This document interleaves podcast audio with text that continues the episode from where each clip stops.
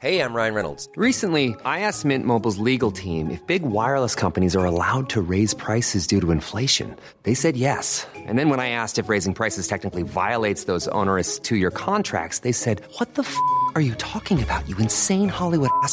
So to recap, we're cutting the price of Mint Unlimited from $30 a month to just $15 a month. Give it a try at mintmobile.com slash switch. $45 upfront for three months plus taxes and fees. Promo rate for new customers for limited time. Unlimited more than 40 gigabytes per month. Slows. Full terms at mintmobile.com.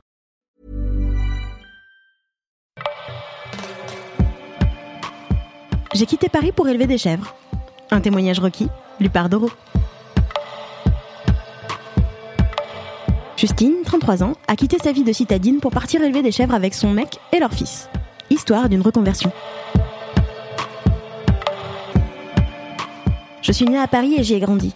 Au début de la vingtaine, j'ai connu plusieurs années très chaotiques marquées par la toxicomanie et la rue. Ça a été dur de me relever de tout ça et de m'en sortir, mais j'y suis arrivée. J'ai bossé ensuite dans des espaces verts, puis en restauration, mais j'avais toujours dans un coin de ma tête l'envie de vivre à la campagne et de tendre vers une certaine autonomie alimentaire en ayant un potager, des animaux, etc. Il y a 4 ans, on a décidé avec mon compagnon de quitter la région parisienne pour le sud de la France. Pendant qu'il bossait en tant que ferronnier d'art, j'ai continué à travailler en restauration et on a commencé à chercher des solutions pour se former à l'élevage. Notre idée, c'était d'avoir une petite ferme avec un troupeau d'une centaine de chèvres élevées en plein air dans les pâturages. Et ensuite de fabriquer des fromages à partir de leur lait qu'on pourrait vendre directement à la ferme, sur les marchés ou à des restaurateurs.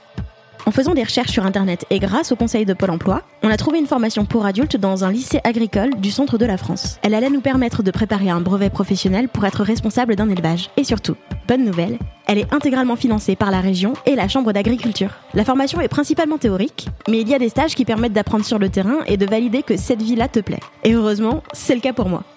Bien sûr, c'est assez physique comme métier, avec des amplitudes horaires larges. Mais pas plus qu'en restauration au final, où tu bosses dur à des horaires pourris pour une paille de misère. Là au moins, quand t'es en agriculture, tu passes tes journées dehors et tu travailles comme tu veux, à ton rythme, sans personne pour te dire ce que tu dois faire. En plus, j'aime vraiment bien l'interaction avec les chèvres, très cool, et la fabrication du fromage. À la fin de l'année, on sera diplômés tous les deux avec mon compagnon et on a prévu d'aller bosser un peu dans d'autres exploitations. Ensuite, on se dit qu'on va peut-être s'associer avec deux autres copines pour acheter des terres et se lancer ensemble. On a calculé qu'on avait besoin d'une quinzaine d'hectares et on a vu que c'était possible de trouver ça pour 100 000 euros environ avec une bergerie et une fromagerie. La formation qu'on suit nous prépare aussi à monter un dossier pour la banque pour prouver notre future rentabilité. On devrait également pouvoir bénéficier d'une aide financière pour s'installer et acheter des terres vu qu'on a moins de 40 ans. Le fait de se lancer à plusieurs, ça devrait nous permettre de libérer du temps pour pouvoir prendre des vacances par exemple, et aussi de ne pas être seul face aux difficultés. On sait déjà qu'on ne veut pas du tout faire de l'agriculture intensive qui nécessite de gros investissements de base pour se lancer. On n'est pas dans une logique productiviste et on ira doucement au début, mais comme ça on n'aura pas de gros emprunts à rembourser, notre besoin de rentabilité sera plus bas. Surtout qu'en parallèle, on prévoit de vivre une vie très simple, sans avoir de gros besoins.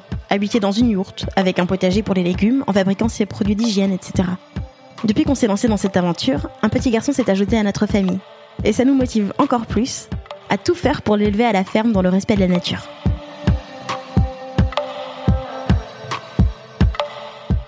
Tu rêves de tout plaquer pour devenir agricultrice? Tu vis à la campagne avec un mode de vie minimaliste? Viens réagir dans les commentaires sur rockymac.com. À bientôt